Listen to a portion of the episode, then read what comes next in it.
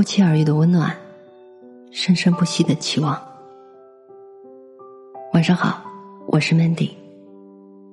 每晚十点半，我在这里等你，也等那些不与人言的心底事。这种人正在拖垮你的生活。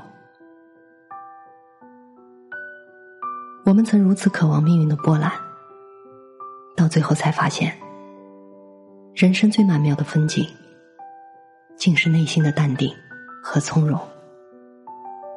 我们曾如此期盼外界的认可，到最后才知道，世界是自己的，与他人无关。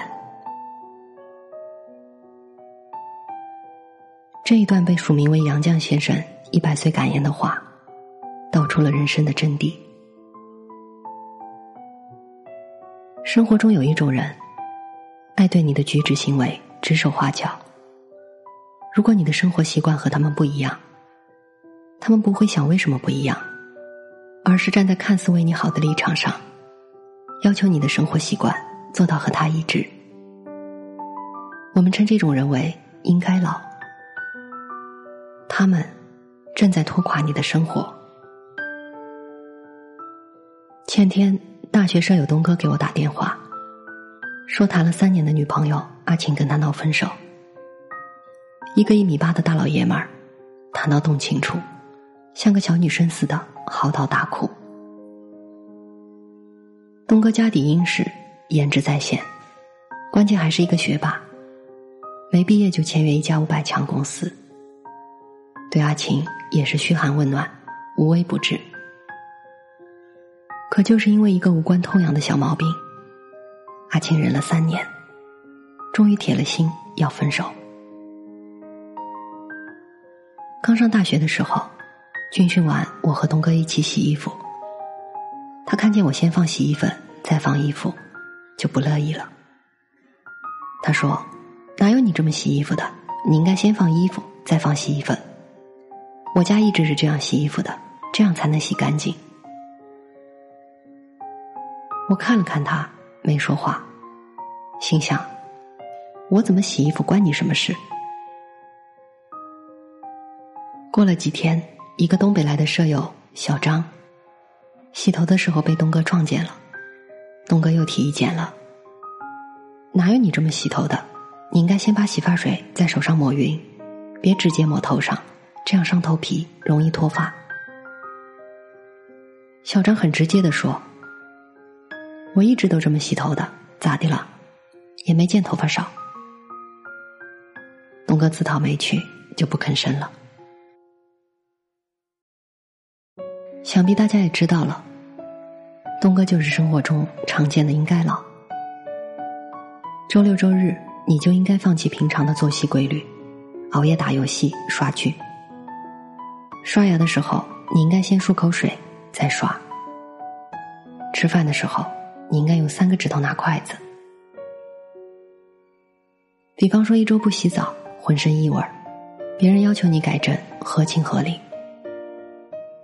如果自己的生活习惯一不违法，二不违反公共道德，像怎么洗衣服、怎么穿搭、怎么吃饭，如果别人没有征求你的意见就喋喋不休，你这样做不好不好，你应该像我一样怎么怎么做。这是一种很惹人嫌的行为。我活了几十年，我不知道怎么洗衣服、怎么吃饭啊，用你教。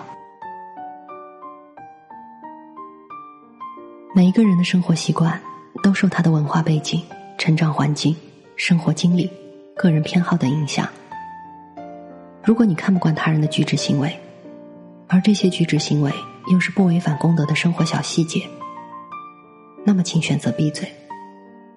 别把自己的偏好凌驾于他人之上。据小晴说，她之所以跟东哥处对象，是因为自己很平庸。没想到东哥居然会追求自己。和东哥在一起的时候，她很自卑，觉得自己各方面都配不上他，所以什么都听东哥的。东哥说：“你披肩发不好看，应该剪成短发。”他照做了。东哥说：“女生夏天不应该穿的太暴露，他就一直不穿短裙和短裤。东哥说：“你应该考个教师资格证。”他就去考了。小青告诉我们，和东哥在一起，觉得越来越不像自己。他已经累了，不想再做改变了。好的爱情是两个人彼此势均力敌。我和你是独立的个体，我愿意成为更好的自己，心甘情愿的做改变，而不是为了留住你被迫的改变自己，最终迷失自我。谈恋爱时要远离应该老，他们很自私，想的是如何让另一半更适应自己，想的是如何把自己的价值观灌输给对方。让对方成为自己的影子。东哥这种纠结于小细节的应该老，其实并不可怕，可怕的是那些纠缠于你人生大事的应该老。表哥已过而立之年，孤身在北京打拼多年，至今单身。他跟我说，每一次过年回家都是一场煎熬，七大姑八大姨轮番上阵。你都三十了，应该结婚生子了。北京压力那么大，别瞎混了。快回来吧，你看看你发小某某某，考了个公务员，现在日子过得多安稳。你赶紧回来考个老师吧。不排除有的亲朋好友是真心关心表哥，可大多数人的关心都不是建设性意见，属于讨人嫌的无效关心。那些说表哥应该考老师的人，他们也不看表哥喜不喜欢老师这个职业，表哥的性格适不适合当老师，就因为老师这个职业安稳有假期，就撺掇着表哥辞职去考。那些觉得表哥在北京胡混应该回来结婚的人，他们也不关心表哥具体做的什么，适合大城市还是小地方，就让表哥回来。这些应该老。把他们的三观强加于你身上，认为你的人生步骤应该跟他们的人生一样，好好学习，考个好大学，找个好工作，比如公务员或者事业单位，娶个好媳妇儿，生个好孩子，再让孩子好好学习，考个好大学，找个好工作。在这个阶段里，个体的独立性被消解了，人成为了亲族。集体繁衍的工具，人被迫融于集体中，无人关注你真的喜欢什么，想要什么，想做什么。你的人生成为他们口中那个应该的人生，你活成了他人的样子。纠缠于你人生大事的应该老，更可怕的一点是，他们往往会罔顾你的个人喜好和能力。替你做出人生选择，却从不会因选择的事物为你的人生负责。同学的一个表姐非常喜欢古典文学，大学上的中文系，研究生也学的汉语言专业。她本能赌博深造，却因为父母的哭诉阻拦作罢了。她的妈妈对她说：“我们就你这一个姑娘，你读完博士出来都三十岁了。”女孩子到这个岁数就不好嫁了，听妈妈的话，回来吧。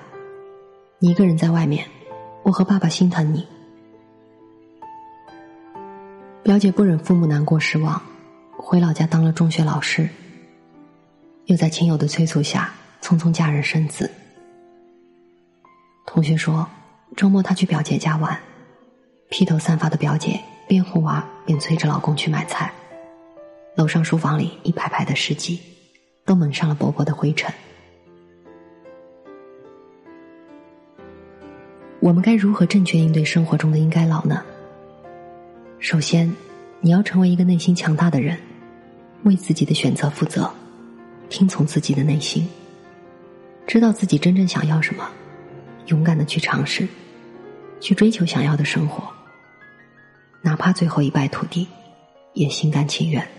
不后悔自己的选择。那些盲目听从别人意见，让别人替自己做人生选择的人，是懦弱的。当结果不尽人意时，他们只会抱怨和逃避。比方说婚姻不顺，都怪父母逼我结婚，让我嫁给不喜欢的人。提建议的是别人，但真正付诸行动并为之承担后果的，可是你自己啊。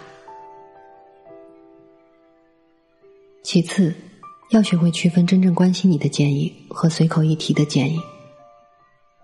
不是所有的建议都不值得听，也不是所有提意见的人都是应该老。比方说，女朋友感冒了，男朋友回了一句“多喝热水”，我们多半认为这个男孩不是真正关心女友。如果男朋友回了一句“宝宝，你的感冒是什么什么类型的？根据什么什么医学理论，多喝热水能有效缓解症状”，那么我们会认为这是有效的关心。真正关心你的建议，是从你的角度出发，为你考虑，让你变更好。年过三十的表哥，今年定了三年内结婚的目标。因为之前回家，父母总是说：“你这么大不结婚，邻居都认为你有毛病，我们都没脸出门。你的发小谁谁谁都结婚了，你什么时候让我们抱孙子？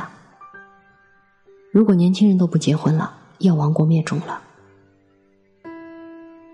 而今年，大姑他们终于对表哥说了心里话：“如果你出门在外，我们无时无刻不牵挂着你。如果一个人过日子挺好的，不结婚也没关系。我们催着你结婚，是怕你孤独，遇到看不开的事情，没人能说心里话，怕你老了的时候没人照顾你。最后，感恩每一个向你提意见的人。”不管他是不是应该老，钱钟书在《围城》中说：“围在城里的人想逃出来，城外的人想冲进去。对婚姻也罢，职业也罢，人生的愿望大都如此。每一个提意见的人，也都局限于他的生活背景、成长经历、人生经验等等。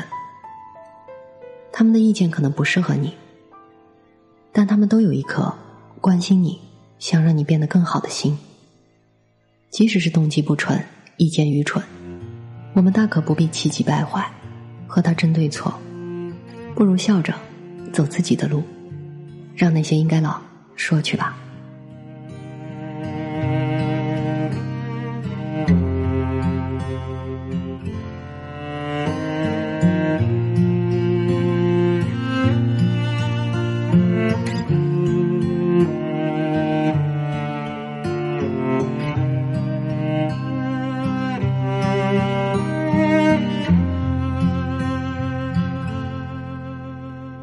晨雾亲吻微光，橙色躲进天空梳妆。如果一首歌，一个人能让你不再慌张，那个人一定是我。低着头，害羞的有点紧张。请。可以带走你所有悲伤。